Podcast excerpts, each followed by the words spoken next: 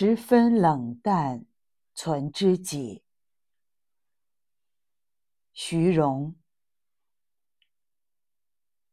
十分冷淡，存知己。一曲微茫度此生。张充和先生七十岁时，用隶书写下此联。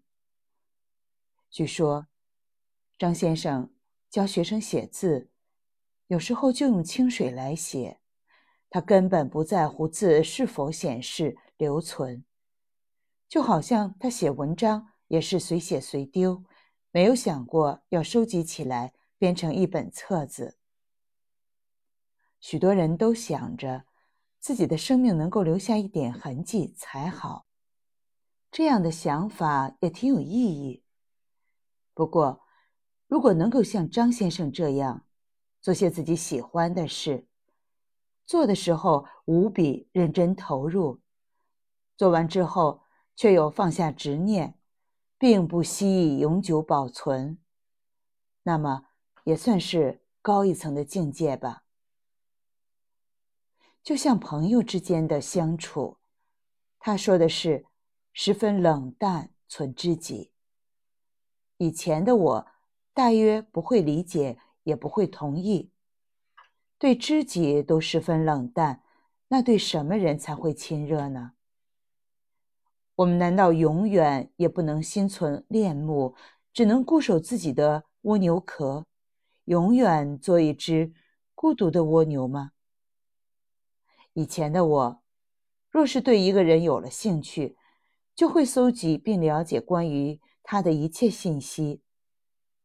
若感兴趣的，是一位歌手，我会找来他所有的歌听一听；若是一位作家，我会搜寻他所有的作品读一读；若是一位导演或演员，我会追着看完他执导或出演的所有影片。我还会找来他们的生平资料研究。总之，有关他的一切，我都很想了解，简直像侦探一般。不愿漏掉一点蛛丝马迹。若有合适的距离，距离很重要，只有存在一定的距离，才能够自由交流。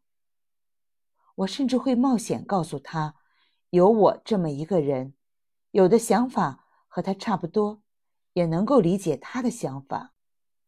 人和人，可能失之于过分疏远，也有可能失之于。过分黏腻，大多还是失之于过分亲近。一个人一生的功课，不过是做一个较好的自己。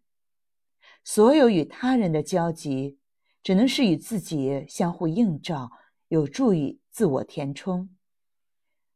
君子之交，其淡如水；知己之间，没有比平淡的状态更为自然的了。一个人若与另一个人心灵相通，他们的交往定会是平淡自然的。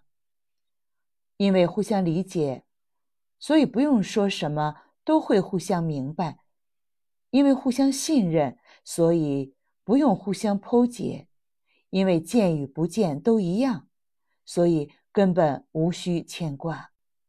这几乎就是冷淡的境界。直向而求，咫尺千里。如果有所经历，该知道此言不虚。《红楼梦》中，黛玉、宝玉故为知己，求近之心却往往造成求远之事。总是心正意正的想要证实，最终才知道，无可云证，方是信任。